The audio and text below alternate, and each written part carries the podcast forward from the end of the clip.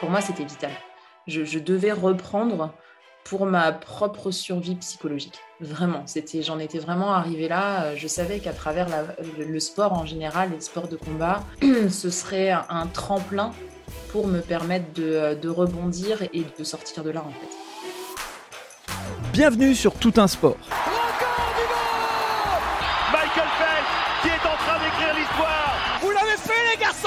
Vous êtes des géants C'est la dernière mêlée. Allez, on touche. La libération est là.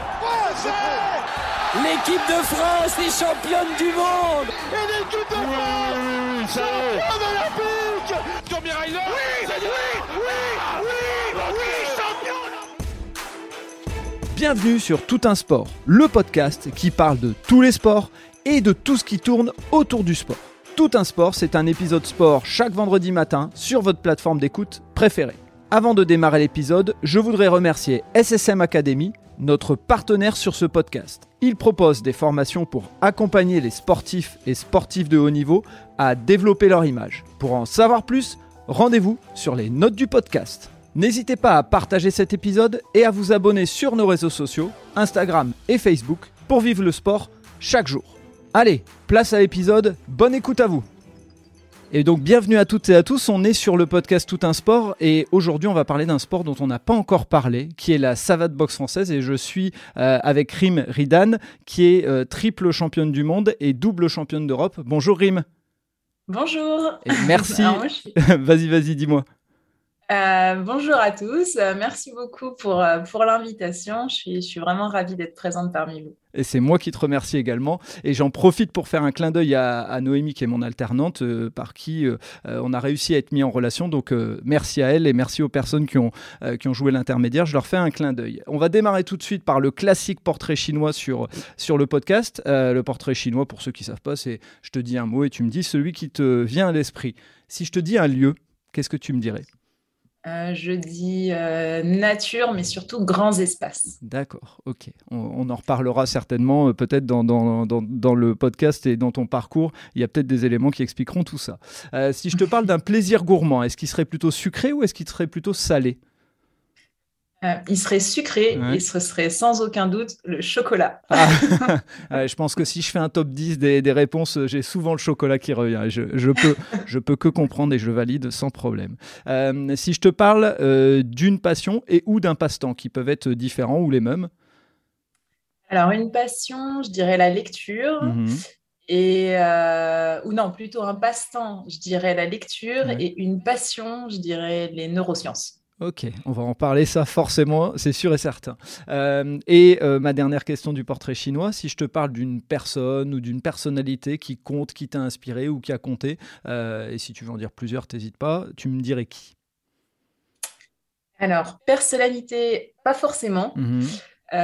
par, contre, personne qui m'a inspiré, évidemment, sans hésiter, ma maman, mhm. qui, qui a vraiment été un, un, modèle et qui est un exemple pour moi de force et puis euh, tous mes coachs. Tous mes coachs qui, euh, qui m'ont accompagné pendant tout mon parcours et, euh, et, qui ont toujours été présents, mais je pense aussi qu'on en reparlera. Oui, bien sûr, ça c'est sûr qu'on va en parler. Euh, avant de rentrer dans ton parcours et de parler bah, de ton sport et puis de tout ce qui a fait, qui a jalonné les différentes étapes de ta carrière, je voudrais te poser deux questions. La première, c'est si tu devais me de parler d'un souvenir de sport en tant que spectatrice, un souvenir, une émotion euh, euh, quelque chose que tu as vu et tu as dit waouh, ça c'est un de mes grands souvenirs de sport en tant que spectatrice, c'était euh, quand j'étais plus petite, non pas en boxe, mais au karaté. D'accord. c'était, c'est rigolo parce que j'ai encore beaucoup d'émotions quand j'en parle. Mhm. c'était les premiers championnats de France de karaté auxquels j'ai assisté, où tous les grands champions étaient présents. Et ce jour-là, euh, j'ai donc pu assister à tous leurs combats, mais surtout, j'ai pu faire signer mon passeport euh, de licence à tous les champions euh, de, karaté. Et ça a été pour moi un, moment assez incroyable et qui m'a donné encore davantage, je pense, de détermination à vouloir le devenir moi aussi. D'accord, ok. Euh, et si euh, cette fois je devais te poser la même question d'un souvenir de sport, un souvenir d'émotion, ça peut même être des fois une défaite parce que dans le sport ça, euh, ça forge aussi, mais cette fois en tant que sportive, en tant que actrice, si on peut dire. Alors, je dirais les, mes premiers championnats de France de, boxe. Mhm. pourquoi?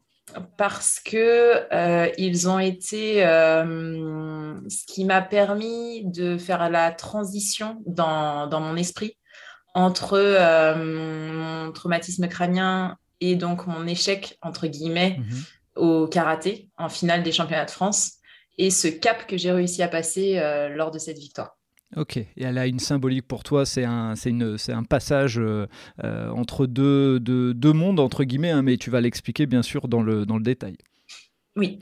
Euh, si, euh, alors l'idée c'est que logiquement d'habitude dans le podcast, euh, je dis allez on est parti, on, va, on va te laisser raconter le parcours, mais moi il y a un point qui me paraît important, c'est de faire un éclairage sur la différence entre la boxe française et puis il y a le côté savate et, non savate et la boxe anglaise. Je pense qu'il y a pas mal de confusion et je trouve que c'est toujours bien que ce soit un sportif ou une sportive qui pratique le sport qui l'explique pour que les auditeurs et les auditrices ne confondent pas. Donc si tu peux nous faire un petit éclairage sur euh, euh, les différences qui existent alors, la différence entre la boxe française et la boxe anglaise, alors il y en a plusieurs. La première, évidemment, c'est qu'en boxe anglaise, on a uniquement euh, les points, alors qu'en boxe française, on a les pieds et les points. en boxe française comme en, boxe anglaise, on a des chaussures, mais les déplacements sont pas les mêmes et surtout les appuis sont pas les mêmes parce que puisqu'on doit déclencher les pieds en boxe française, euh, on ne peut pas être aussi ancré au sol qu'en boxe anglaise, où on se déplace euh, vraiment euh, avec des gros appuis au sol pour pouvoir déclencher ses points, alors qu'en boxe française, on est beaucoup plus, plus, plus, plus fluide au niveau des appuis, des appuis des jambes pour pouvoir déclencher justement des enchaînements pied-point et point-pied. Mhm. Ça, c'est les grosses différences. Et après, les stratégies ne sont pas les mêmes. Puisque, et la distance n'est pas la même, puisque en boxe française, on a que les points et en boxe, en boxe anglaise, pardon, on n'a mm. que les points et en boxe française, on a les pieds et les points, forcément, les stratégies à adopter sont différentes. Ok, d'accord. Et tu nous expliqueras dans ton parcours aussi qu'il y a, euh, j'ai lu des nuances entre l'assaut, le combat, mais ça tu l'expliqueras dans, le, euh, dans, ton, dans ton déroulé. Euh, bah écoute, maintenant c'est le, moment où je vais te laisser nous, nous expliquer un petit peu bah, quel a été ton parcours, qu'est-ce qui t'a amené de petite fille à aller d'abord vers le karaté, tu, tu, en as touché un ou deux mots, et puis ensuite basculer sur, sur la savate boxe française qui t'a amené à devenir triple championne du monde. Alors moi, j'ai commencé le karaté à l'âge de 6 ans mhm. euh, pour faire comme mes grands frères. Euh, parce que finalement, c'était euh, lors de la visite médicale pour l'inscription de mes deux grands frères au, karaté. J'étais présente ce jour-là. Et dans la salle d'attente, j'ai dit à ma mère, mais moi aussi, je veux. Et à ce moment-là, elle a été un peu surprise. Elle m'a dit Mais non, non, non, euh, toi, tu ne euh, vas pas faire du karaté, tu feras autre chose euh, pour les filles, de la gym, de la danse. et, j'ai insisté en lui expliquant que je voulais absolument me mettre au karaté. Et tout a commencé à ce moment-là. Ensuite, j'ai performé pendant toute ma carrière au karaté jusqu'à mes 17 ans. Et euh, c'était vraiment une passion. Je voulais devenir championne du monde de karaté. C'est pour ça que c'est assez drôle. et euh, arrivé à 17 ans, donc euh, finale des championnats de France de karaté, je prends un coup au visage, je perds connaissance, mais c'est pas l'impact du coup sur mon visage qui a été traumatisant, ça a été la chute parce que ma tête en fait a tapé contre le parquet. Et euh, donc, traumatisme crânien, je me suis retrouvée à l'hôpital. Euh, et à ce moment-là, les neurochirurgiens me disent Écoute, Rim, euh, aujourd'hui, tu dois arrêter les sports de combat parce que au mieux, tu finiras dans un fauteuil et au pire, bah, tu, en resteras là. Donc, pour moi, ça a été vraiment un, choc dans les deux sens du terme. Euh, puisque c'était tout mon monde qui s'écroulait. Je ne vivais que pour le karaté. voilà, mon avenir pour moi était tracé euh, par cette victoire au championnat du monde de karaté. Et, Euh, dis-moi, je me, je me permets juste euh, par rapport euh, à, à la situation euh, qui est arrivée. pour moi, j'avais, alors, et c'est là où tu vas me l'expliquer, mais je pensais que le karaté, il y avait quand même une sorte de tapis sur lequel tu combattais. Et là, comme tu dis, c'est pas le choc du coup, c'est le choc avec ton visage sur le parquet. C'est vous étiez dans une salle avec où il n'y avait pas de tapis en fait. Non, pas du tout. On était en fait sur le tatami, mais j'étais sur un bord du tatami. Ah ok. Et euh, en étant sur le bord du tatami, au moment où j'ai pris le coup, eh bien, je suis tombée en dehors du tatami. Ok, d'accord, ouais, je comprends mieux. Je comprends mieux. Très bien. Euh, ok, et donc là, on t'annonce que euh, bah, tout ton monde s'écroule en fait. J'avais lu que tu voulais, en plus, tu avais une vocation, tu voulais devenir prof de PS depuis, euh, depuis longtemps. Oui, oui, euh, depuis, euh, bah, depuis la sixième, donc depuis mes 11 ans, je voulais devenir prof de PS. C'était vraiment, pour moi, c'était une vocation. je, ne voyais vraiment que par le sport à ce moment-là. Toute ma vie tournait autour du sport. J'étais, enfin, vraiment, je vivais à travers le sport en fait. Voilà, tant, euh, tant au niveau de mes rêves de devenir prof de PS que ceux pour devenir championne du monde de karaté. Et, euh, et donc oui, ce jour-là, quand on m'a annoncé que je devais arrêter le sport et, euh, et les sports de combat, ça a vraiment été euh, bah, un traumatisme psychologique suite à un traumatisme physique en fait. Et comment tu as été accompagné pour ça? Est-ce que, est-ce que tu as été accompagné déjà pour ça? Parce que euh, si tu avais créé tout un monde autour, que tu avais des objectifs bien fixés, euh, quand on t'annonce ça, euh, c'est un choc, euh, comme tu viens de le, le faire le parallèle, aussi, aussi impactant que le physique. Quoi. Alors on est accompagné médicalement, Mhm. mais malheureusement on n'est pas accompagné psychologiquement. On n'est pas accompagné psychologiquement pour plusieurs raisons, tout simplement parce que euh, on fonctionne pas tous de la même manière. Mhm. Et hum, lorsque j'étais plus jeune, donc euh, à l'âge de 17 ans, déjà on est en construction sociale, Mhm. on, est en- on est vraiment en construction identitaire également. Euh, donc on, a du mal en fait à, à se livrer, à faire confiance. C'est voilà, on, on a un tempérament qui est, euh, qui est propre à celui d'un enfant de 17 ans. Donc on cache certaines choses. Et, euh, et lorsque, euh, lorsque notre entourage finalement euh, ne peut pas percevoir ça, ou alors le perçoit, mais simplement comme étant les conséquences du traumatisme physique, Mhm. eh bien, eh bien c'est, c'est, c'est- c'est compliqué en fait d'accompagner la personne. Ouais. Donc ça, c'est la première chose, parce que comme je le disais au début, euh, ma maman a toujours été présente pour moi. Et, et malgré tout, en fait, elle ne savait pas co- comment faire. C'est difficile à Oui. ce moment-là de, de réagir et, euh, et, de, et, et d'agir de la bonne manière quand on ne nous a pas appris finalement à agir euh, face à ce genre de choses. Euh, donc ça, ça a été vraiment euh, oui, un, un moment de solitude et très long, parce que ça, ça a duré quand même presque un an et demi, deux ans. Donc ça a été vraiment très très long et ça a été une reconstruction, alors je dirais pas euh, solitaire, parce qu'on est toujours, finalement, on rencontre toujours des gens qui, euh, qui ont le mot qui permet d'avancer, de se reconstruire, de, de mettre en place cette résilience finalement qui, euh, qui aboutit à, à celle que je suis aujourd'hui. Mhm. Mais, mais c'est vrai que c'est c'est très difficile parce qu'on on a vraiment le sentiment d'être seul, même si ce n'est pas le cas. On, on a l'impression d'être dans une bulle euh, et d'être euh, seul face à, à sa détresse, en fait. Ouais. Voilà. Et, euh, et malgré tout, euh, aujourd'hui, en, en y repensant, j'ai conscience que finalement, si tous mes proches, si euh, même les enseignants, lorsque je suis retournée à l'école, parce que pendant ce- cette année, j'ai pas pu aller à l'école, Ah n'avaient pas été présents pour m'accompagner, j'en serais pas là aujourd'hui. Mais sur le moment, on ne prend pas conscience de tout ça. Donc, euh, donc voilà. Et puis pour revenir à la question, donc euh, j'ai euh, donc deux ans, deux ans presque, ça a duré deux ans. J'ai arrêté l'école, je n'ai pas pu passer mon bac.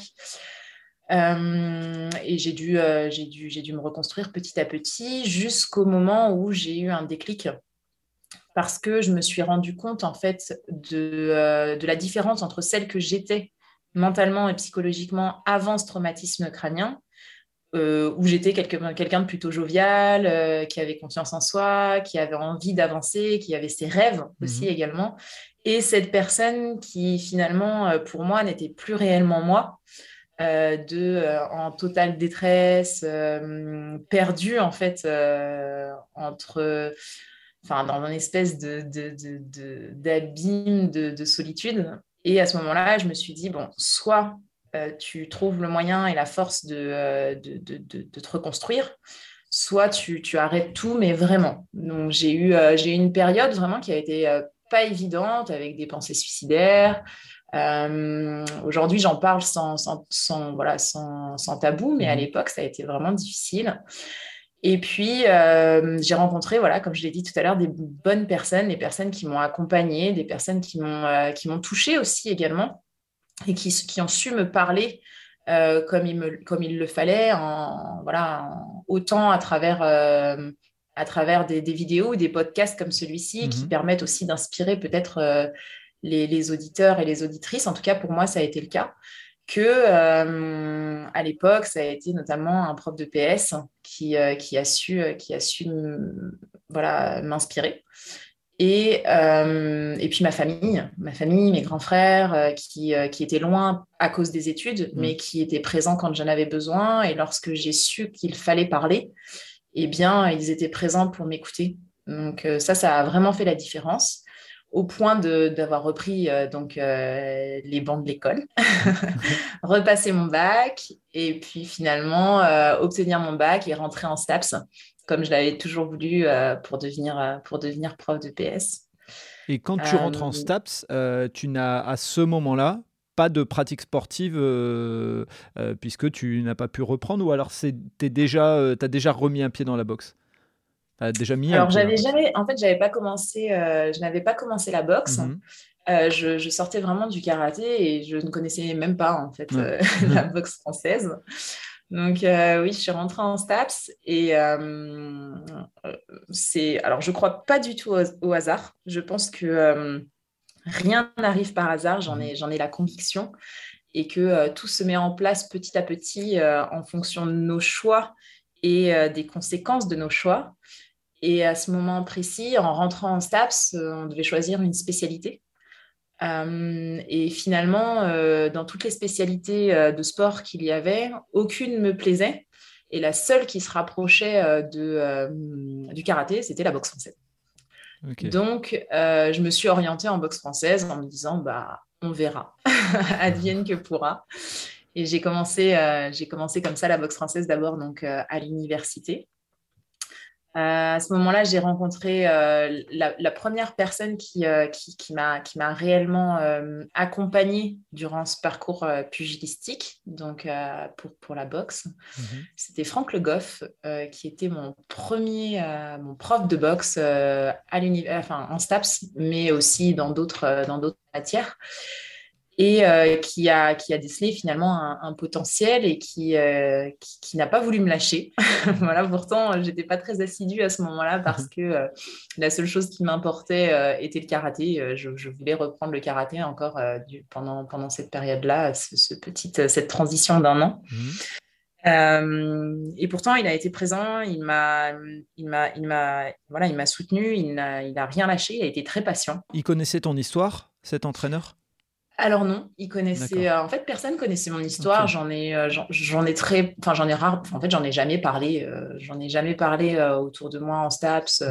Mhm. J'ai commencé à en parler en faisant des conférences et voilà quand, quand j'ai repris vraiment confiance en moi et que j'ai enfin, j'ai évolué dans le monde professionnel. Mhm. Mais avant cela, durant toute ma période de STAPS, euh, mis à part mes proches, euh, personne n'est au courant de mon histoire. Et puis, ce n'était pas quelque chose que j'avais envie de mettre en avant mhm. parce que euh, je ne voulais pas avoir, voilà, de ressentir à travers le regard des gens une quelconque pitié ou compassion. Ou, voilà, je, voulais, je voulais évoluer et grandir euh, parce que je le méritais et non pas parce que euh, non pas parce que j'avais le sentiment que euh, on voulait m'aider pour X raisons. Voilà, ça c'était encore une manière de penser de l'époque avec toutes les toutes les croyances qu'on a finalement mm. quand on est quand on est plus jeune. Donc, donc lui a été, a été vraiment présent et c'est, je pense, grâce à lui que cette bascule s'est faite également parce que euh, ça m'a permis de, percevoir les choses et la vie différemment. Euh, et notamment euh, grâce au fait que, enfin, par le biais d'une phrase d'ailleurs, qui a tout changé. Un jour, il m'a dit Rim, tu as été une de mes plus grandes déceptions. tu es une de mes plus grandes déceptions. et lorsque je lui ai demandé pourquoi, il m'a dit parce que tu as un potentiel incroyable et tu ne l'exploites pas. Et ça fait réfléchir. Oui, bien sûr. Voilà, ça fait réfléchir. Et euh, j'ai commencé à m'investir davantage en boxe à ce moment-là, en me disant, mais euh, non, je ne peux, pas, euh, je peux pas le décevoir. Et je, ne peux pas, je ne peux pas me laisser aller finalement. Donc j'ai commencé à m'investir dans, dans, dans, la boxe. Et juste avant de te laisser continuer, je, je, me permets parce que je pense que d'autres vont penser comme moi. Quand tu reprends la boxe et que tu reprends un sport de combat, moi, enfin, revient dans, ma tête euh, mon côté sécure, c'est de dire, on t'avait dit, euh, si tu reprends un coup, c'est soit paralysie pour toujours, soit pire que ça. Et, qu'est-ce qui, enfin, qu'est-ce qui passe dans ta tête à toi Qu'est-ce qui passe dans la tête de tes proches? Parce que ce genre de situation, on peut le revivre chez d'autres. Il peut y avoir des jeunes qui ont une grave blessure à qui on leur dit, si vous reprenez ce sera euh, dramatique et j'imagine que les proches doivent être impactés aussi euh, de tout ça. Donc la boxe, euh, les coups, tu enfin, es amené à en prendre, je suppose. Alors, dans la tête de mes proches, ça a été la détresse. la détresse et la peur, je pense. dans ma tête à moi, c'était une question de survie. Parce que si, si je ne reprenais pas les sports de combat, à, ce moment précis dans ma vie, rien d'autre en fait m'animait autant. C'était quelque chose qui était vital pour moi. Et euh, ce qui s'est passé dans ma tête, euh, c'était très simple. Soit je, meurs à petit feu sans reprendre les sports de combat, en tout cas je meurs psychologiquement parce que euh, je me sentais en fait sombrer et ne pas réussir à, voilà, à me sortir de, ce trou et de ce cercle vicieux infernal dans lequel j'étais j'étais engouffrée, soit euh, j'y allais et euh, sans prendre en considération les conséquences physiques finalement, mais en tout cas tout en sachant que psychologiquement, ben, j'allais m'en sortir. C'est vraiment l'image que j'ai. Euh, enfin voilà, c'était à ce moment-là, il faut m'imaginer dans, dans un espèce de trou noir sombre et un trampoline qui vient simplement se poser devant moi. Et le trampoline, c'était le sport. Et la solution a été euh, saute sur ce trampoline et euh, soit tu loupes, euh, soit tu mm. loupes la terre qui te permet de, de, reprendre ta vie normalement et tu restes au fond du trou, mm-hmm. soit tu y arrives et tu peux de nouveau avancer. C'est vraiment ce qui se passait dans ma tête à ce moment-là. C'est très bien expliqué.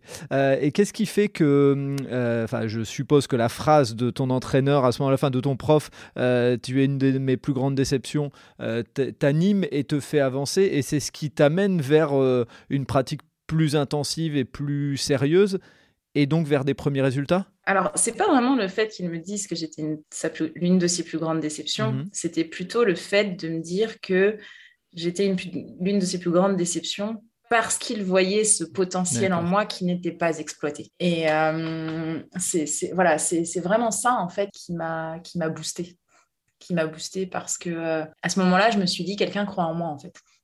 Quelqu'un croit vraiment en moi. Et encore une fois, ça, ça, ça me donnait l'envie de euh, bah, d'y retourner, d'y croire et et de me donner les moyens de, de, de, bah, d'avancer tout simplement. Ouais. Ok, Ok, donc c'est ce que, ce que tu mets en lumière et c'est important de l'entendre pour euh, euh, tous les gens qui peuvent écouter le podcast, qu'ils soient euh, sportifs ou accompagnants de sportifs, c'est que c'est pas le fait qu'il t'ait dit une phrase négative, ce qui ressort chez toi, c'est vraiment le fait de dire il y a quelqu'un qui me dit que j'ai du potentiel. pourtant, il le dit sous une forme un peu négative au démarrage, mais toi tu retiens que le positif, c'est-à-dire que tu, tu prends la confiance en, en soi qui t'a envoyé. Euh, je, pense que dans la vie, euh, en fait, euh, tout se passe toujours de cette manière. Hmm. C'est-à-dire que lorsqu'une situation survient, on peut l'apercevoir de deux manières. soit on peut l'apercevoir, souvent on dit le verre à moitié plein et le verre à moitié hmm. vide, mais finalement, c'est vraiment comme ça que je, perçois les choses. C'est-à-dire que ce n'est pas la situation qui fait, qui fait notre personne, c'est la manière dont on l'aperçoit on peut simplement choisir de la percevoir positivement ou simplement choisir de la percevoir négativement. Euh, et ça, j'accompagne au quotidien euh, des sportifs, j'ai accompagné euh, du tout public pendant, pendant, très, pendant un certain temps. Et ce qui fait la bascule entre je ne vais pas bien, je vais bien, ou je perçois, ou je me ressens mal et je me ressens bien, c'est vraiment la perception d'une situation.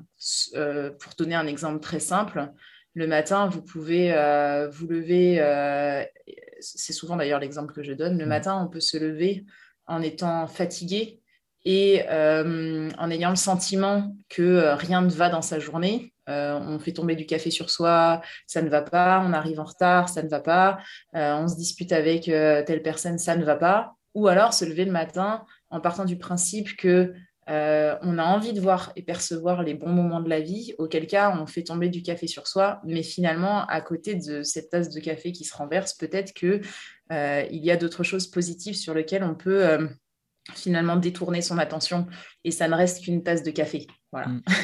Euh, et, c'est souvent en fait euh, euh, ce que je perçois en tout cas quand j'accompagne les gens. On reste trop souvent focalisé sur des situations qui objectivement ne, sont pas réellement impactantes, mais on choisit de les considérer comme l'étant parce que, euh, pour X raisons d'ailleurs, par peur, par, euh, par facilité ou pour d'autres raisons en fonction des, cas particuliers.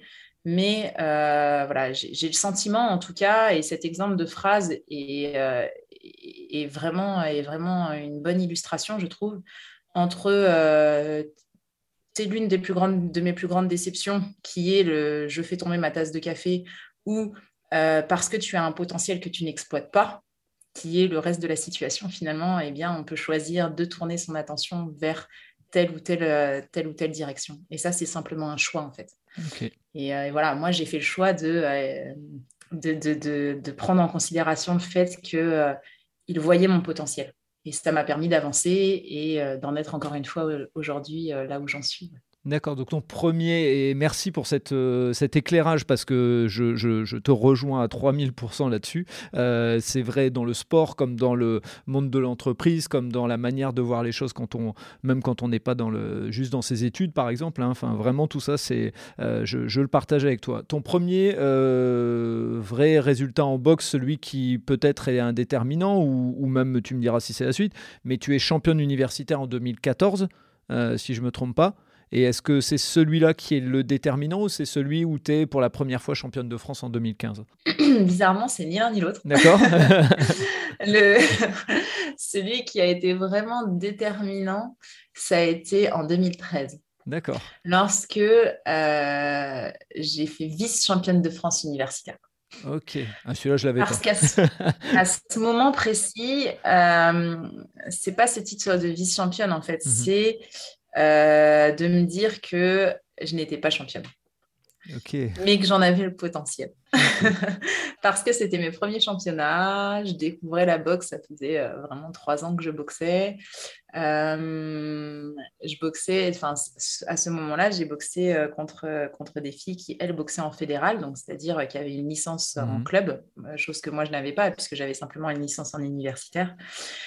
Et, et j'ai battu euh, des, filles qui boxaient en fédéral. Voilà. Et euh, lorsque euh, j'ai fait vice, beaucoup de personnes pourraient se dire mais c'est génial d'être vice-championne de France universitaire. Non, moi ça ne me suffisait pas. moi je voulais devenir championne. Et en fait c'est suite à, à, cette, cette, place de vice qui pour moi a été un échec que je me suis relancée en me disant l'année prochaine je gagnerai ce titre. Et donc, quand je me suis relancée euh, l'année suivante euh, sur les championnats de France 2014 et j'ai gagné ce titre, euh, c'était un aboutissement dans le sens où voilà, je, devais gagner ce titre parce que l'année précédente, ce n'était pas le cas. Et est-ce que tu fais partie de ces gens? Parce que je sens une vraie détermination dans, ce que tu me dis à plusieurs reprises. C'est qu'il y, a des gens comme ça. je suis. Dis-moi si c'est le cas, mais est-ce que tu étais contente quand c'est arrivé ou tu t'es dit c'est normal Je m'étais euh, euh, parce que des fois on perçoit chez le sportif en disant mais il n'y a pas il a même pas l'air content. Mais en fait c'est parce que la personne se dit c'était tellement évident dans ma tête que au fond c'est normal que je l'ai. Est-ce que tu fais partie de ces personnes là En fait c'était euh, oui enfin c'était ça ne pouvait pas en être autrement dans le sens où je m'étais tellement préparée et j'avais tellement cette hargne de vouloir. En fait, quelque part, je pense que c'était aussi une revanche mmh suite à, ce traumatisme crânien et cette défaite en, au championnat de France de karaté. pas, pas vice une nouvelle fois, en fait pas mmh. vice-championne une deuxième fois, enfin, ou une troisième fois. C'était n'était mmh. pas possible dans ma tête. C'était, euh, voilà, je, je, devais, euh, je, devais gagner. Et euh, oui, c'était, c'était, c'était presque déjà fait, ouais, bien sûr. Ok, ok. Et donc ensuite, tu deviens championne de France en 2015. là, tu bascules réellement dans ça y est, c'est mon sport, je l'ai adopté ou tu as encore eu besoin d'autres étapes pour dire je mets derrière moi le karaté? Alors en fait, c'était euh, donc déjà c'était l'année de mon CAPEPS, donc euh, pour devenir mon concours pour devenir prof de PS. C'était la même année, 2013-2014, euh, quand j'ai gagné les championnats de France universitaire. Il y a eu cette bascule aussi parce que je suis devenue prof. Donc je rentrais dans le monde professionnel. et ça, ça a été pour moi un aboutissement parce que ça y est, j'avais obtenu l'une des choses et j'avais atteint l'un de mes objectifs. Depuis euh, que j'avais 11 ans, 11 ans pardon, je voulais devenir prof de PS et aujourd'hui, je l'étais. Et ça, ça a été un moment euh, assez incroyable dans ma vie parce que euh, voilà, c'était euh, encore une fois une revanche. Hmm. parce que pour plusieurs raisons, on, m'avait expliqué que je ne pouvais pas devenir prof de PS avec un bac littéraire parce que suite à mon trauma crânien, j'avais fait un bac littéraire. Euh, que euh, je ne pouvais pas y arriver parce que pour X raisons. Et ça a mm. été cet acharnement et cette obstination à me dire, vous me dites que je n'y arriverai pas, eh bien j'y arriverai. Euh, donc ça, ça a été vraiment quelque chose de, de, très, de très important et ça a été une bascule parce qu'il y a eu une prise de conscience et une prise de confiance. Mm. Voilà. Et quand je me suis donc en parallèle inscrite en fédéral, après, après euh, l'obtention de mon, diplôme de, prof, eh bien, non seulement j'étais devenue championne de France universitaire, mais en plus j'étais devenue prof, donc il y avait vraiment cette confiance. Lorsque je me suis inscrite en, en fédéral, j'ai terminé, euh, j'ai terminé championne et ce qui a fait la différence, ça a été euh, l'accompagnement et donc ce premier coach, euh, enfin ce deuxième coach si on compte euh, Franck, euh, Franck qui était en STAPS, mhm. mais le premier coach de fédéral qui a été Thierry Bockel à Nantes, au club de la NBF à Nantes, qui m'a aidé à reprendre toutes, les, toutes les bases de la boxe française et puis surtout adapter ma boxe au milieu fédéral. et ça, ça a, vraiment, ça a vraiment fait la différence parce que, encore une fois, une nouvelle personne croyait en moi et euh, m'aider à avancer, m'a accompagné. Et euh, c'était simplement la suite logique, en fait. Voilà. Et, euh, et j'avais cette conviction que tout était possible parce que parce que ça, ça, ne pouvait pas en être autrement. Mmh. Si j'avais réussi à devenir euh, prof de PS, si j'avais réussi à devenir championne de France universitaire, il n'y avait absolument aucune raison pour que je ne devienne pas championne de France fédérale. Voilà. Et d'autant plus si j'étais bien accompagnée, ce qui était le cas à ce moment-là. Donc c'était une évidence pour moi. C'était vraiment, euh, ça ne pouvait pas en être autrement. Donc je me suis accrochée à ça et je suis persuadée que lorsque on a un objectif et qu'on met tout en place pour l'atteindre, euh, même si on ne l'atteint pas sous la forme que l'on pense, on l'atteindra toujours. Pour moi, ça a été le cas, par exemple, bah, là, pour, mais on, reviendra dessus, euh, pour, euh, pour mon rêve de devenir championne du monde de karaté. Finalement, mhm. je suis devenue championne du monde de boxe. J'ai atteint mon objectif sous une forme différente, mais je l'ai atteint. Eh bien, c'est exactement ce qui s'est passé dans ma tête à ce moment-là.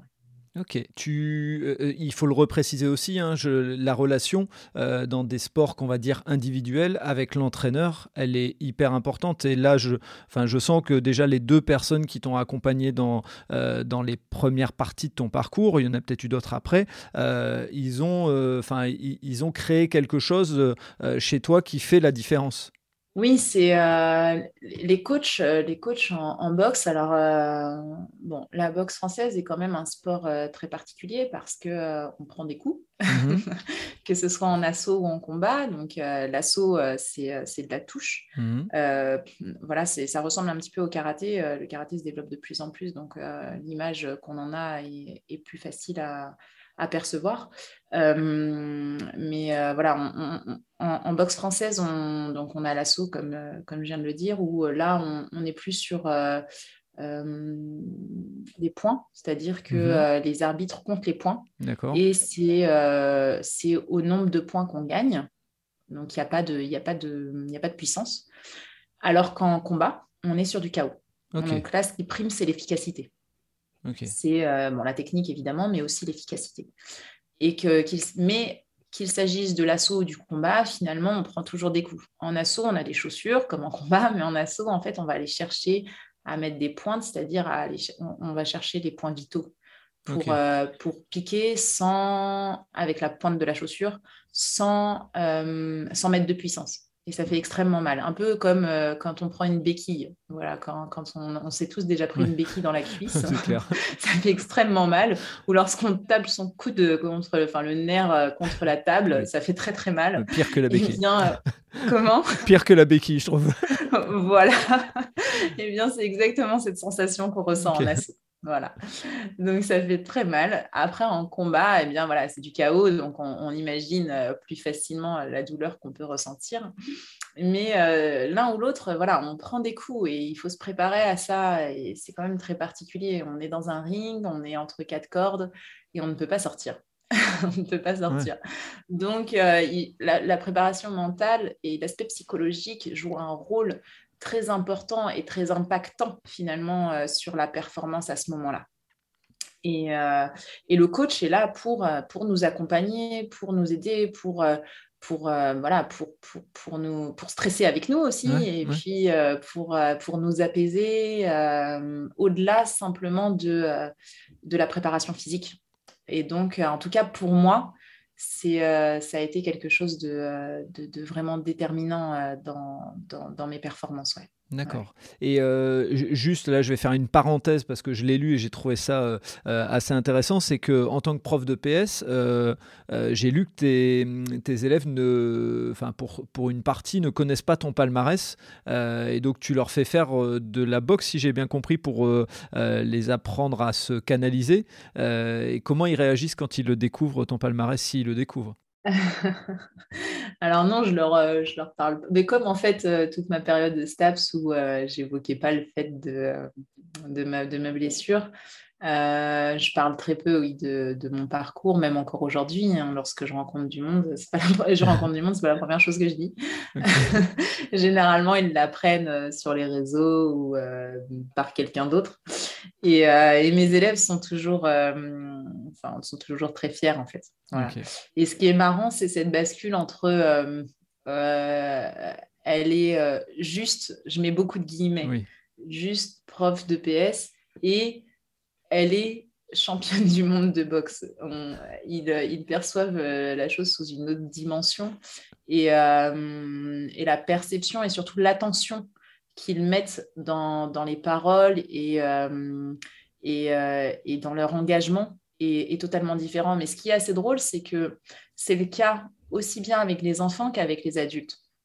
Pourquoi? Mm. Parce que lorsque, par exemple, je vais, euh, j'accompagne en conférence, en mm. séminaire ou euh, sur, euh, en développement personnel ou autre, eh bien, lorsque les gens ne connaissent pas mon parcours et que je viens en tant qu'intervenante, ils me perçoivent comme une intervenante. Et lorsqu'ils apprennent que je suis, trois fois championne du monde de boxe, que voilà, j'ai un, un, cursus en, en, STAPS, en neurosciences, etc., etc., eh bien, je perçois vraiment une bascule et un intérêt et un engouement totalement différent euh, quant, à, quant, à, quant, à, quant à ce que je dis et à la manière dont je le dis en fait. Et c'est assez, assez drôle en fait de percevoir ce changement de perception et on en revient, euh, je trouve que c'est un beau parallèle avec euh, ce qu'on expliquait tout, tout à l'heure par rapport à le verre à moitié plein et le verre à moitié vide. Mmh C'est-à-dire que ce n'est pas la situation qui change, mais c'est la perception qu'on s'en fait.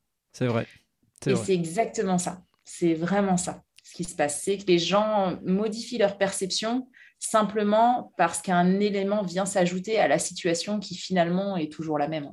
Et ça, c'est assez drôle à, observer. Complètement raison. Et donc, je, referme cette parenthèse et on y reviendra parce qu'on a des éléments sur les neurosciences à partager ensemble. Je ne peux pas te laisser partir sans en parler, mais euh, rapidement faire un, focus sur cette progression, puisque une fois que tu es championne de France, ensuite, euh, ton, euh, ton palmarès commence à s'étoffer et, on ne peut pas échanger ensemble sans parler de ces trois titres de championne du monde. Enfin, nous expliquer un petit peu ce qui t'amène à, à passer de, l'étape de championne de France à ensuite championne d'Europe et ensuite championne du monde alors, euh, donc, lorsqu'on gagne les championnats de France, mhm. euh, alors déjà, comme je l'ai dit tout à l'heure, ça a été vraiment mon, plus beau, euh, enfin, le souvenir le plus impactant pour moi parce que voilà, ça y est, j'étais devenue championne de France.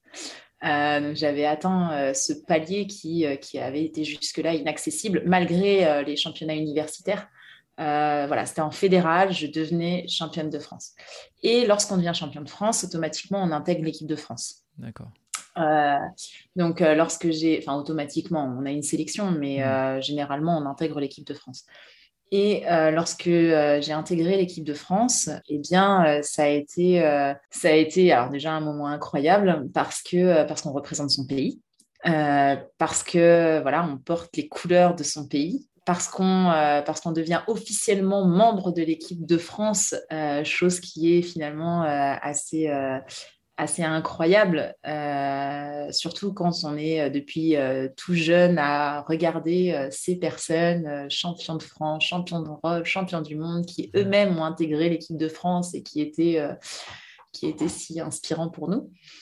donc ça a été, ça a été vraiment une bascule, bascule incroyable. Et euh, lorsqu'on intègre euh, l'équipe de France, forcément, euh, on, va boxer pour l'international. Et en boxe française, les championnats se font une année sur deux. C'est-à-dire qu'une année euh, ont lieu les championnats d'Europe et l'année suivante ont lieu les championnats du monde. Euh, donc là, on était en 2015 sur l'année des championnats d'Europe. Donc je me préparais pour les championnats d'Europe et je pense que c'est très bien parce que ça m'a permis euh, d'avoir une progression. championne de France, championne d'Europe, championne du monde. ça, ça a vraiment permis cette progression de commencer par ces championnats d'Europe et ce qui est assez fou, en fait, c'est de se dire qu'on va s'entraîner qu'avec des champions de France. Voilà, ça, c'est euh, assez, assez fou parce que ça prend l'entraînement, en fait, et la préparation prend une autre dimension. C'est-à-dire que euh, euh, voilà, on n'est plus à s'entraîner dans son club, on s'entraîne vraiment face et avec comme partenaire les meilleurs de France. Et on a oublié de préciser euh, aussi, je, me permets parce que c'est vrai que ça, me, ça, nous paraît naturel, mais il y a aussi des catégories de poids euh, comme dans le judo euh, en boxe, et donc c'est ce qui fait que tu te retrouves avec différents champions de France ou championnes de France en catégorie de poids, c'est ça? Oui, exactement. En fait, en boxe française, on a huit catégories de poids chez les mmh filles et huit catégories de poids chez les hommes. Donc, on s'entraîne avec 16 personnes pour l'assaut et 16 personnes pour le combat. Euh, et on n'est pas mélangé. L'assaut et le combat ne, sont pas les mélangés en équipe de France. Et, euh, et donc, euh, donc voilà, donc du coup, on s'entraîne avec 16 personnes, 15 autres champions en fait. Et, et, ça, ça prend vraiment une autre dimension. Et ce qui est fou, c'est de se dire, bah, j'en fais partie. Mmh. j'en fais partie en fait. Et ça, mine de rien, il faut le conscientiser. Il faut le conscientiser parce que en le conscientisant et en ayant conscience de ça, on gagne encore une nouvelle fois en, confiance et euh, ça permet, euh, ça permet de, de, percevoir encore une fois les choses de manière différente, pas simplement mhm. comme étant une suite logique, mais comme étant une opportunité de pouvoir, de pouvoir être accompagné par les meilleurs, avec les meilleurs, pour encore s'améliorer et augmenter son potentiel. Voilà. Euh, et, ça, ça a vraiment fait une bascule, en fait, euh, entre les championnats de France et les championnats d'Europe. Ça a été, euh, voilà, aujourd'hui, j'ai passé le cap et je suis parmi ceux qui, qui représente son, son, pays, qui représente euh, les couleurs de, euh, de la France. Ça, c'était assez, assez fou. Et donc, ces championnats d'Europe, tu es premier en 2015. Euh, tu, tu, deviens championne d'Europe ou, je dis des bêtises? Oui, je deviens championne d'Europe. Bah, après, j'ai voilà, j'ai, j'ai plus, j'ai plus, j'ai pas perdu un seul titre. Donc, ouais, c'est ça. J'ai, je deviens championne d'Europe. Euh, ça a été particulier parce que euh, on connaît pas en fait. On arrive, on est tout nouveau, euh, tout jeune à l'international, et il y a les anciens qui mhm. étaient, qui, qui s'entraînaient, qui s'entraînent depuis des années et qui sont en équipe de France depuis plus longtemps et donnent des conseils, accompagnent, etc. Les coachs aussi qui, qui nous préparent. Et euh, on observe, on regarde, on se dit, bon, quelle nation je vais rencontrer? Donc, il y a les Italiens, on sait que les Italiens sont très forts. Et puis, euh, les, Russes aussi également, euh, qui sont très forts, etc., etc. Et on se dit que finalement, on va boxer, on va devoir boxer d'une manière différente parce que à l'international, en fait, il n'y a pas cette différence entre assaut et combat.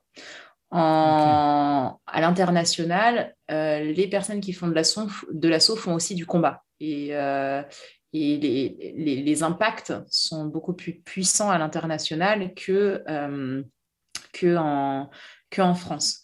Et à ce moment précis, euh, il y a une petite voix dans ma tête qui revient en me disant Rim, fais attention quand même, parce que il y a quelques années, tu as eu un traumatisme crânien. Ok, ah, elle revient, elle revient cette voix. J'allais te poser la question à un moment en disant, mais il y a, enfin, ça, revient. Et ok, tu, tu, as quand même cette voix en toi. Euh, et, et, elle fait quoi cette petite voix? Elle te, donne euh, de l'énergie pour travailler des techniques différentes ou elle te fait dire euh, euh, reste prudente dans, tes, dans les coups que tu mets? En fait, elle est revenue lorsque et c'est pour ça que c'est pour ça aussi que pour moi ça a été une bascule et un tournant dans ma vie de m'intéresser à la préparation mentale et mmh. d'accompagner les gens en préparation mentale parce que ça m'a permis de faire et d'accompagner d'une manière différente de celle dont j'ai été accompagnée à ce moment précis pour ça que j'en parle. C'est parce que euh, ce qui s'est passé, c'est que comme je l'ai dit, on nous prépare à l'international, tant aussi bien au niveau des coachs qu'au niveau des, euh, autres athlètes. Et euh, la première chose qu'on m'a dit, c'est Rim, fais attention, tu vas tomber contre une russe, et la russe tape fort. Hmm. Et, et, donc à ce moment-là, cette voix arrive parce qu'il y a de l'inquiétude, chose qu'il n'y aurait pas eu si j'avais été euh, préparée différemment en fait. Euh, et, pendant tout, je me souviens très bien que pendant tout le trajet et euh, pendant toute cette phase avant cet assaut, c'était Rim fait attention parce qu'elle cogne, Rim fait attention parce qu'elle cogne. et, et, donc, à ce moment-là, j'ai ressenti un peu de stress. j'ai ressenti du stress en me disant, mais si jamais je prends un coup, qu'est-ce qui va se passer? Euh, et finalement, quand je suis montée sur le ring, alors oui, c'est vrai, euh, elle, tapait fort, mais j'étais meilleure qu'elle. Donc en fait, je pouvais, euh, je, pouvais, je pouvais travailler, je pouvais boxer de manière à ne pas recevoir ses coups. Et si on m'avait préparé plutôt sur ce, ce champ-là, au lieu de me dire elle tape fort, si on m'avait dit ben, Rim, tu es plus rapide qu'elle, garde tes distances, euh, travaille plus en fluidité, etc., etc., etc., eh bien, j'aurais perçu les choses différemment, je pense. Et ce qui a fait la différence, c'est qu'à ce moment-là, mes deux coachs, donc, euh, parce que entre les championnats, entre les championnats de France et les championnats d'Europe, mes coachs sont venus en fait au championnat d'Europe, et eux ont trouvé ces mots-là. Eux ont été présents et ont été en capacité à me dire, mais Rim, arrête de, arrête de, te focaliser sur, sur la puissance, focalise-toi plutôt sur tes compétences, focalise-toi sur ce que tu sais faire toi. Et, euh, c'est ce qui a fait la différence lors de, lors de cette rencontre. Euh, c'est ce qui m'a permis de reprendre confiance, c'est ce qui m'a permis de... De, de, voilà, d'adopter une stratégie qui a été la bonne pour gagner. Euh, pourquoi je dis ça? Parce que vraiment, c'est important lorsqu'on a, si jamais euh, il y a des, auditeurs qui, euh, qui sont coachs peut-être, qui, qui accompagnent ou même des, des, accompagnants, des accompagnateurs pardon, de, de chefs d'entreprise. ou Encore une fois, ce qui est important, c'est de focaliser, focaliser sur les points forts. C'est focaliser sur ce qu'on sait faire et pas sur ce qu'on ne sait pas faire ce qu'on ne sait pas faire, eh bien, on l'améliore, on l'améliore quand c'est le moment de l'améliorer. Mhm. pas quand l'échéance arrive, c'est trop tard. donc voilà, ça a été, euh, c'est ce qui a fait la différence vraiment pour moi sur ces championnats. Ok. Et donc, euh, euh, comme il y a plein de sujets, on, va essayer de, d'aller sur certains sujets qui me paraissent hyper intéressants te concernant et concernant ton sport. Donc, tu deviens championne d'Europe en 2015. par rapport à tes proches, tu es devenue championne de France. Déjà, ils ont vu euh, cette, euh, cette progression. Tu deviens championne d'Europe. Comment ils perçoivent cette, euh, ce nouveau palmarès de championne d'Europe, ensuite championne du monde? Comment, d'un point de vue global, ils, voient ta progression? Bon, évidemment, ils sont, ils sont fiers. Ils ont toujours été fiers. ils ont toujours été très fiers de moi. Ils m'ont toujours accompagnée. vraiment, ma famille a été, a été et toujours aujourd'hui d'ailleurs un, un, soutien incroyable c'est ceux qui, euh, euh, euh, qui, ont toujours cru en moi, en fait. Peu importe ce qui se passait, peu importe les difficultés, peu importe. quand j'ai perdu sur mes premiers championnats universitaires, ils étaient présents à me dire mais Rim, tu, tu, vas, tu vas gagner.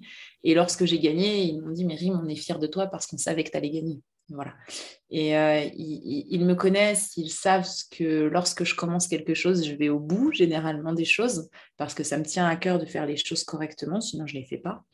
Et euh, voilà, ils, ont toujours été présents, ils sont, ils sont un soutien, ils sont un soutien incroyable pour moi.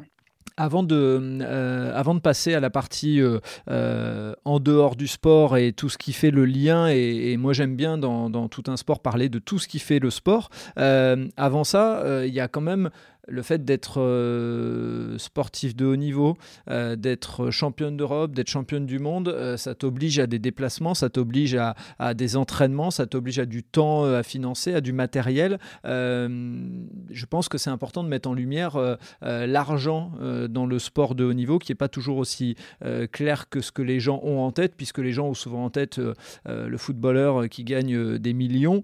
c'est rarement le cas dans tous les autres sports de haut niveau. comment ça se passe pour euh, pour, la boxe Et toi, est-ce que tu devais payer ton entraîneur? Est-ce que c'est euh, la Fédé qui paye parce que tu es championne? Enfin bref, nous donner un petit aperçu, une mise en lumière sur euh, l'argent de, de, ce sport parce que souvent il, faut, bah, il vaut mieux en parler que de rien dire pour justement, s'il y a des sponsors qui nous écoutent et qui veulent financer, why not? Alors, la boxe française est un sport magnifique mmh. qui n'est absolument pas financé. Voilà, pour, faire, pour être très clair.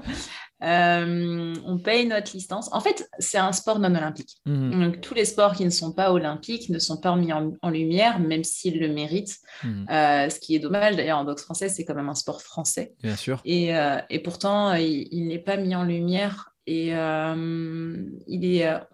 il est difficile en fait de, de, lui permettre de trouver sa place parce qu'il y a tellement de boxe que euh, c'est une boxe parmi tant d'autres et la boxe anglaise est euh, sport olympique, la boxe, la boxe anglaise est très développée, la boxe anglaise euh, est très médiatisée. Donc, donc, donc voilà, c'est vrai que c'est un sport qui n'est absolument pas médiatisé ou très peu médiatisé, un petit peu plus. Ça commence à, à, s'améliorer et ça commence à être un petit peu plus mis en lumière, mais ça n'est pas un sport olympique. Et tant qu'un sport n'est pas olympique, eh bien, on ne peut pas parler de notion d'argent en fait. Donc euh, voilà, on, a, on, paye nos licences, on paye notre matériel, euh, les déplacements, par contre, en équipe de France sont payés par la fédération. voilà, les entraînements, lorsqu'on a nos entraînements en équipe de France, on est payé par la fédération et on est remboursé sur sur les heures, les heures, enfin, le manque à gagner dû aux absences au travail. Mhm mais euh, on, a, on a très peu de primes, on ne peut pas vivre avec nos primes, euh, nos primes de performance. Euh, voilà, c'est pas un sport, ce n'est pas un sport qui permet de vivre, hmm. pas du tout. C'est pour vous, vous, faites ce sport, tous les, les, boxeurs de la boxe française, vous faites ce sport parce que vous aimez ce sport, pas pour vous enrichir, sinon vous feriez un autre sport. Exactement. On fait ce sport par passion mmh et euh, uniquement par passion. Mmh. Et c'est bien, de le redire. Euh, moi, j'ai lu que tu, euh, donc à côté de ce fait-là, tu as une vie. Donc tu es, on, l'a entendu, prof de PS, mais tu fais plein d'autres choses et, et, je me voyais pas faire ce podcast sans parler de tout ce que tu fais à côté. tu enseignes l'entrepreneuriat à Angers, si je me trompe pas. Hein, tu me dis si je dis des bêtises.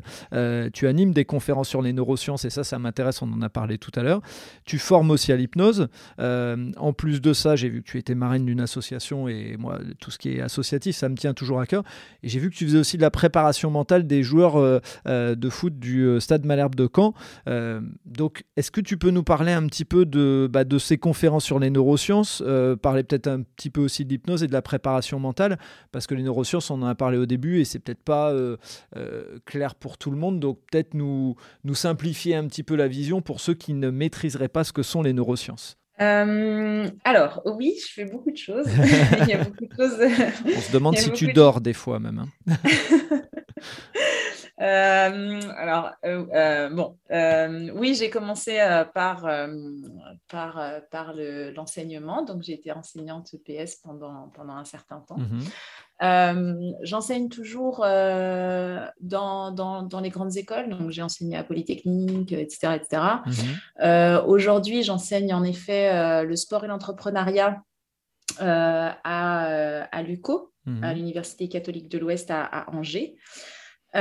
pourquoi? Tout simplement parce qu'en fait, après avoir obtenu mon diplôme de, de, de, prof de PS, donc comme je l'ai dit tout à l'heure, je me suis spécialisée en préparation mentale pour comprendre euh, notamment ce qui s'était passé dans ma tête euh, lorsque j'ai eu ce traumatisme crânien et que j'ai sombré, alors que comme je l'ai dit tout à l'heure, je, suis plutôt quelqu'un de, déterminé de jovial et mhm. de, de, voilà, de, plutôt joyeuse. Et c'est vrai que j'ai passé un moment de ma vie un peu pas facile.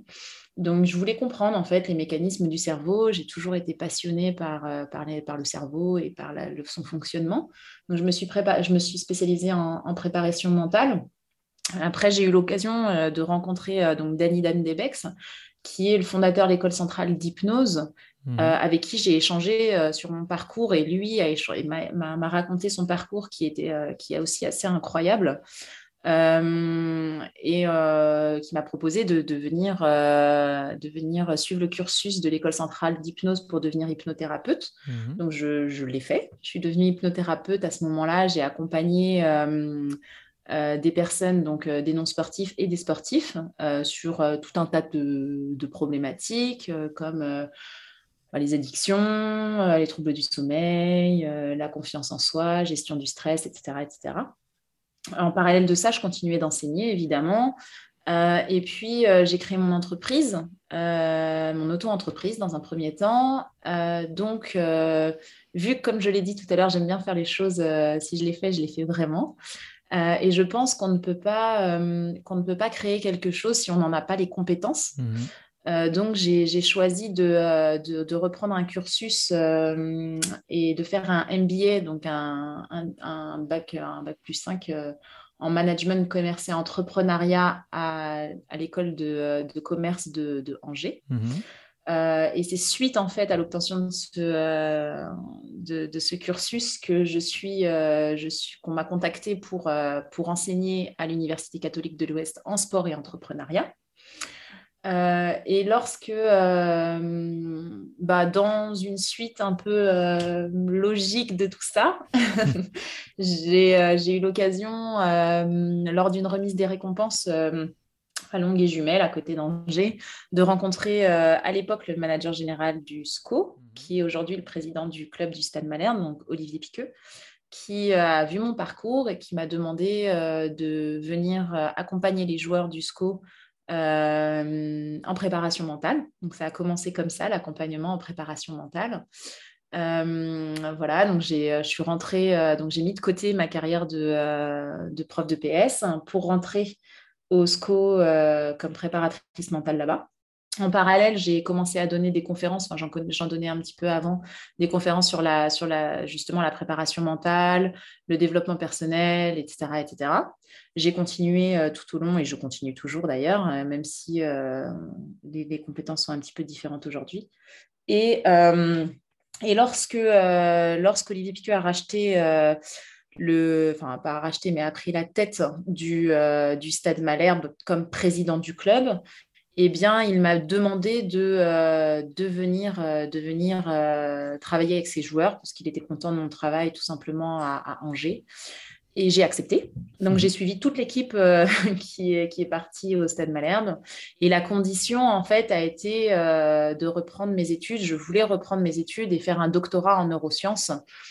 Pour, parce que, comme je l'ai dit tout à l'heure, les neurosciences, pour moi, sont vraiment une passion et c'est quelque chose que j'ai toujours voulu faire. J'ai toujours voulu euh, évoluer dans, dans ce domaine-là et, euh, il a accepté. Donc euh, aujourd'hui, aujourd'hui, tout en continuant mon travail de, de, conférencière et de préparatrice mentale au sein du, Stade Malherbe, j'ai repris également un, cursus de doctorat en, neurosciences euh, avec pour thème d'étude euh, l'impact des, des, troubles mentaux, euh, donc stress, émotion, enfin stress, mhm. anxiété, sommeil, etc., etc., chez, chez les sportifs de haut niveau. Voilà. Ok, donc tu, en as parallèle. J'ai envie de dire un grand bravo, mais euh, euh, surtout, je, tu as été en contact de ce fait-là avec euh, des sportifs de haut niveau avec qui tu as pu échanger. Donc, je suppose que tu as pris de ta pratique, mais tu as aussi été questionné certains sportifs pour étayer ta thèse? Oui, oui, oui, bien sûr. Les les, sportifs aujourd'hui, euh, enfin l'étude en fait est menée sur les, euh, sur les joueurs du, euh, du Stade Malherbe. ok, d'accord. c'est ton laboratoire entre guillemets. Exactement. D'accord. Et, ça se passe très bien. Ok. avec, avec objectif, objectif la montée, non C'était c'était un des objectifs qui était fixé, si je si je me trompe pas, non? C'est toujours, euh, pour, tout, pour tous les clubs de Ligue 2, l'objectif est toujours la montée et euh, évidemment que c'est euh, l'objectif. Et puis, concernant les associations, quand je suis arrivée sur, sur Caen, oui, on m'a demandé de faire partie de, enfin, d'être marraine. Alors, j'ai été marraine de plusieurs associations mmh sur Angers. parce que c'est quelque chose qui me tient vraiment à cœur de pouvoir accompagner et euh, aider quand, euh, quand c'est possible parce que euh, pour moi enfin voilà j'ai été accompagnée j'ai été aidée de différentes manières peut-être mais mais voilà ce qui est important dans la vie pour moi c'est de transmettre et c'est de, de, pouvoir aider quand on le peut. Et, donc je suis marraine de l'association l'effet papillon à Caen qui est une association pour soutenir les enfants malades handicapés handicapés hospitalisés ou non d'ailleurs et euh, dans le but de leur, euh, de leur offrir des, moments, euh, des, des, moments un petit peu de bulle d'oxygène pour, pour leur permettre de respirer dans, dans ces épreuves un peu, un peu difficiles, qui certains sont en fin de vie, d'autres sont gravement malades. Et, et voilà, l'idée, c'est de les faire un petit peu rêver mmh. et de leur permettre de, de, de, voir la vie de, manière, de manière positive. Bravo, bravo en tout cas pour ça. Euh, j'aurais encore mille trucs euh, à échanger avec toi. Euh, je voudrais juste terminer sur une vision par rapport à, la boxe. C'est quoi l'avenir pour toi? Est-ce qu'il y a des grandes compétitions qui arrivent? Tu commences à doucement dire je, vais, raccrocher ou c'est pas du tout dans l'idée?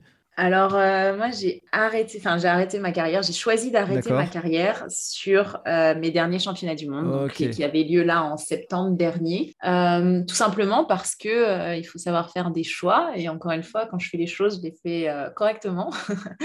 et en fait, ça demande beaucoup d'investissement. Bien sûr. ça demande, ça demande de, voilà, de, de l'abnégation. Ça demande euh, de, du temps, énormément de temps. Et euh, euh, voilà, il y a aussi les régimes qui sont à prendre en considération, qui sont difficiles, mmh. difficiles, mine de rien, d'associer la vie au quotidien avec les régimes, etc. etc.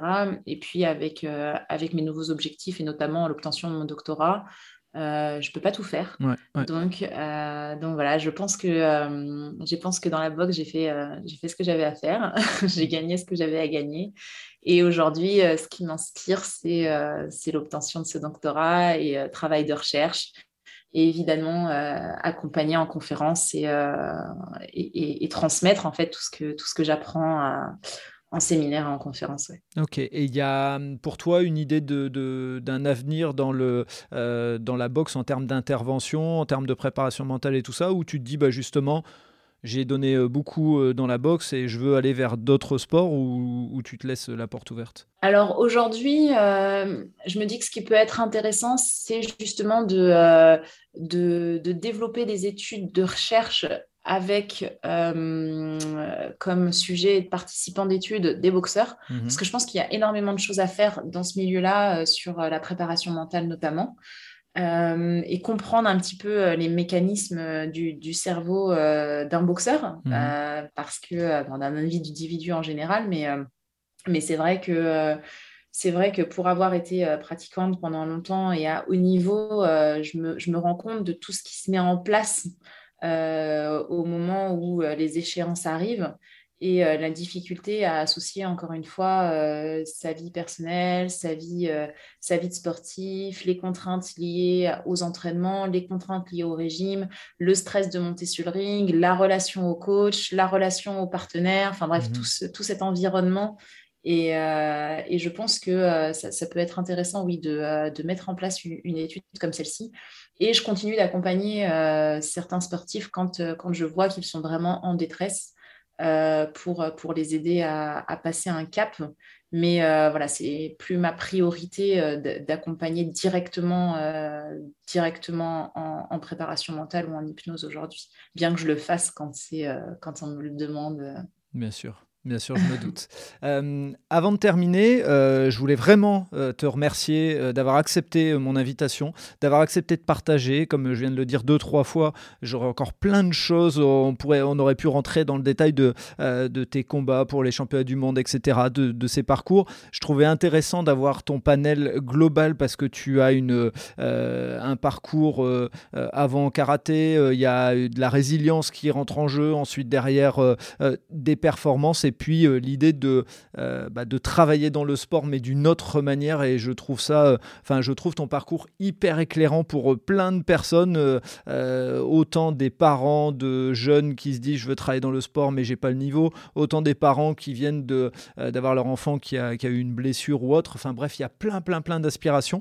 J'aurais aimé partager plus avec toi, mais à un moment, il faut être aussi raisonnable. Donc, why not euh, un retour sur, sur le podcast à un moment pour venir expliquer d'autres choses et rentrer un peu plus sur les neurosciences, pourquoi pas euh, Je serais preneur, mais vraiment, je voulais te remercier avant de, avant de terminer. Bah écoute, merci à toi. merci vraiment. Euh, bah voilà, c'est vrai que c'est toujours très touchant d'entendre ce genre de choses. Je suis vraiment pleine de gratitude pour, pour ces mots, donc merci. Euh, et puis, bah, j'espère avoir pu euh, inspirer et puis euh, peut-être donner deux, trois clés à, des personnes qui, qui sont dans, dans, le besoin. Et, c'est vrai que c'est exactement les raisons pour lesquelles j'accepte de, de, de, de, témoigner et de, de participer au podcast parce que je pense que euh, garder, euh, garder ses, compétences et ses, expériences pour soi, ça ne sert absolument à rien. Euh, donc moi, j'aime transmettre, c'est quelque chose qui me, qui me tient à cœur. Donc c'est avec grand plaisir que, j'étais présente aujourd'hui et c'est avec grand plaisir que je le serai si jamais il y a une autre proposition par la suite. Bon, c'est top. Merci beaucoup. Au plaisir. et voilà, c'est le coup de sifflet final. Fin de l'épisode. J'espère que vous avez apprécié cet échange et pour en savoir plus, rendez-vous sur les notes du podcast. Si vous avez aimé cet épisode, n'hésitez pas à vous abonner et surtout à laisser un commentaire et une note sur Apple Podcast ou mettez 5 étoiles sur Spotify, ça aide à faire connaître le podcast. Vous aimez les podcasts? Découvrez Allez Vas-y, notre podcast qui met en avant les personnes qui passent à l'action. Et n'oubliez pas, allez jeter un œil sur notre nouveau projet, Votre histoire est un cadeau sur Instagram ou Facebook. Je vous donne rendez-vous vendredi matin pour un prochain épisode de Tout un sport et à très vite sur nos réseaux sociaux.